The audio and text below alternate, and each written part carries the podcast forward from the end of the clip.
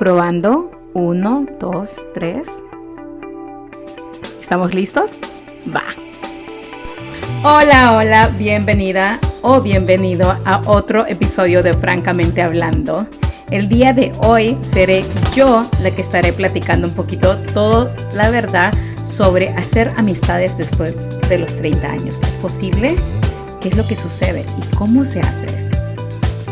¿Y ahora qué haré? ¿Qué tipo de persona quiero tener alrededor mío? ¿Será posible conectar con mujeres que les gusten las mismas actividades que yo? Quisiera decir que fueron algunas de las preguntas que me hice al decidir hacer nuevas amistades después de los 30. La verdad es que nunca me hice esas preguntas. Es por eso que tuve experiencias no tan agradables. Siempre he sido una mujer que cuando tiene pareja trata de mantener el balance entre las amistades y mi pareja. Recuerdo bien claro, a mis 15 años, cuando recién me había mudado de casa y de escuela, era tan difícil hacer amistades. Ahí fue cuando conocí a Rosario, una mexicana bella no solo por su exterior, sino por su gran corazón. Yo no conocía a nadie y muchas veces almorzaba sola y luego me iba a la biblioteca de la escuela para pasar el tiempo Ahí fue donde nació mi amor por los libros. Un día Rosario llegó a mi mesa y se presentó. Hola, mi nombre es Rosario. Me invitó a que me sentara con ella y que conociera a sus amigas. La mesa de Rosario parecía las Naciones Unidas. Sus amistades eran de todas partes del mundo. Había una panameña que siempre contaba las mejores historias. La costarricense que siempre sabía un poquito de todo. Ahí comencé a conectar con cada una de ellas y me hice sus amigas. Rosario y yo fuimos amigas por alrededor de seis años, pasamos miles de cosas juntas, pero un día decidimos que era tiempo que cada una tomase su camino.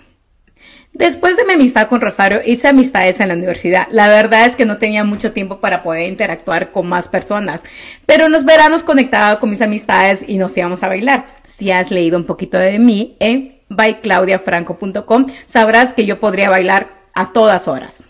En mis 20 me enfoqué más en mi relación de pareja y mi vida laboral. A finales del 2019 decidí estar soltera de una relación de 5 años. Llegó la pandemia y bueno, mantenía en contacto con mis amistades de la universidad y de la secundaria. Pero cada una de mis amistades también estaban enfrentando sus propios retos.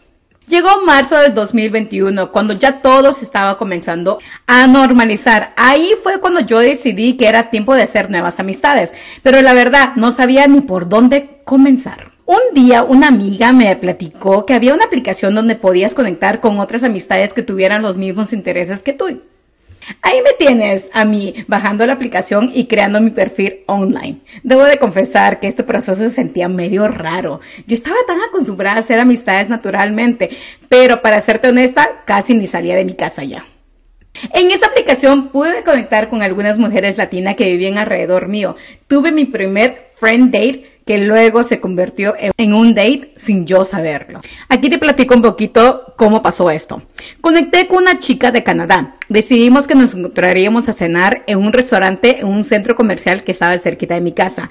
Aún en esos tiempos era necesario usar las mascarillas. Bueno, yo recién había recibido la primera dosis de la vacuna contra el COVID, así que decidí conocerla en persona.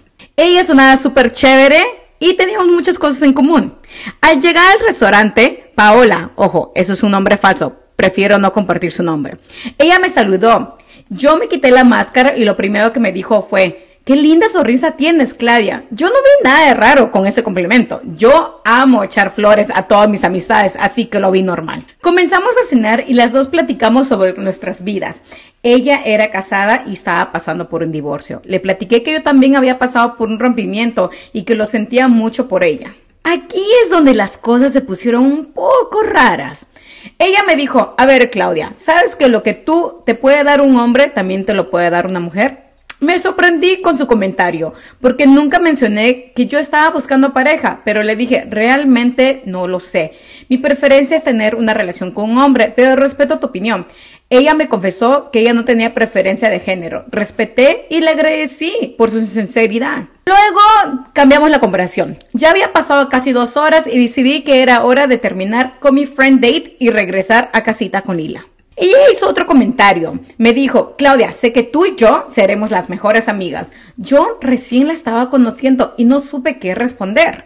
No me gusta ser falsa. Las cosas se pusieron peores cuando me ofreció ir a su departamento.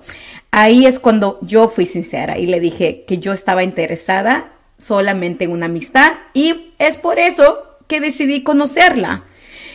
Nunca más supe de ella. Ok, debo admitir que esto fue la única mala experiencia que tuve. Conocí a otras amigas, pero con el tiempo perdimos contacto y bueno, borré la aplicación.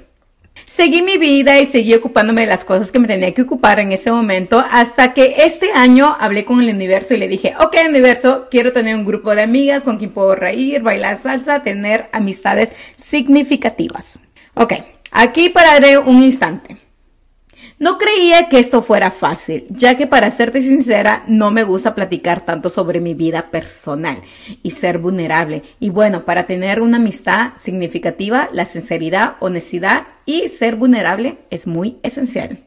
En esos momentos que hablé con el universo, también estaba pasando por un millón de cosas en mi vida. Estaba planeando el lanzamiento de uno de mis programas y al mismo tiempo sanando este corazoncito de una decepción amorosa.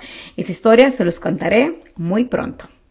Un día, de esos días que Texas tuvo el mejor clima del año, mi hermana y yo estábamos caminando juntas, caminando a Lilita, y de la nada me di cuenta que Lila se quedó mirando al otro lado de la calle estaba pasando un husky. El husky iba caminando con su dueña y nosotras decidimos seguir caminando. El sol se comenzó a poner intenso, entonces cruzamos la calle. Coincidimos con el husky, Zeus, y su dueña, Belén. Belén dijo, yo conozco tu mascota. Ella y mis Zeus han jugado anteriormente. Yo no recordaba, pero lo que sí era innegable era que Lila y Zeus se gustaron desde que se conocieron. Bueno, nos paramos a platicar un ratito y luego decidimos compartir números de teléfonos para llevar a los perros ir de ir de hiking. Pasaron dos semanas y llevamos a los perros a que se fueran a una gran caminata. Belén y yo nos hicimos amigas, no solo porque teníamos huskies, sino porque los dos teníamos muchos valores similares.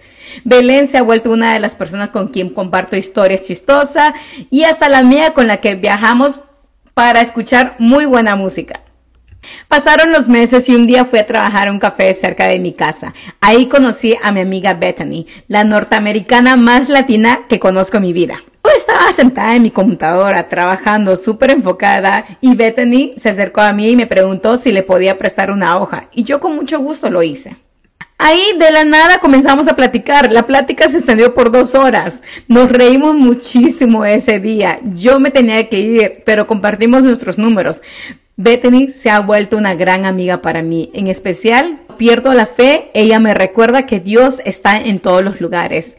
En este justo momento acabo de recibir un mensaje de ella. Qué loco. Me acaba de confirmar que le acaban de dar las llaves de su nueva casa. Qué alegría por ella. Cuando menos me lo esperaba, el universo tenía muchas más nuevas amistades que me iba a regalar. Un día se me ocurrió pedirle al universo que quería tener un grupo de amigas con quien ir a bailar salsa. Soy muy creyente que el universo siempre trabaja a nuestro favor y en esta ocasión así fue. Una mañana le platicé a mi hermana que quería bailar salsa y que me iría sola si nadie podía ir conmigo. Ella me comentó que una amiga de la universidad le cantaría bailar salsa, así que le escribí por Instagram. Nancy, la amiga de mi hermana, me respondió rápido y me confirmó que le encantaría ir a bailar. Fuimos a bailar y bueno, la verdad no bailamos mucho, pero sí nos pusimos al día con nuestras vidas. Chisme time. Y prometimos que iríamos a bailar salsa por lo menos una vez, una vez al mes. La próxima semana vi que tenía un evento gratis de salsa y invité a Nancy. Ahí es donde conocimos a Juanita. Juanita había ido a bailar salsa sola. Así que cuando un señor la invitó a bailar, ella nos pidió que si podíamos cuidar su cartera. Era la primera vez que la veíamos, pero igual le hicimos el favor. Luego nos pusimos a platicar las tres y hicimos planes para ir a bailar en dos semanas. Invité a mi mejor amiga Mari a que nos acompañara y se animó a ir con nosotras. Mari ha sido mi amiga desde que tengo 16 años. Creo que si un día me muero, Mari será la persona perfecta para contar todas mis mejores historias. Nos encontramos todas esa noche. Bailamos tanto que creo que fue la razón porque mi zapato se rompió al día siguiente.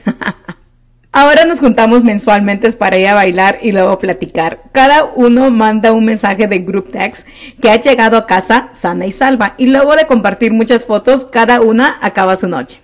Si puedo decir algo, es que sé que no es fácil hacer amistades después de los 30 años, en especial después de tener muchas responsabilidades. Pero estoy aquí para decirte que sí es posible, que aún hay personas que compartirán tus intereses, personas con las que te conectes y aporten mucho a tu vida. Tal vez tu mejor amiga esté en ese café que siempre has querido ir o en esa caminata que siempre has querido tomar. Esta vida está llena de posibilidades, no pierdes la fe.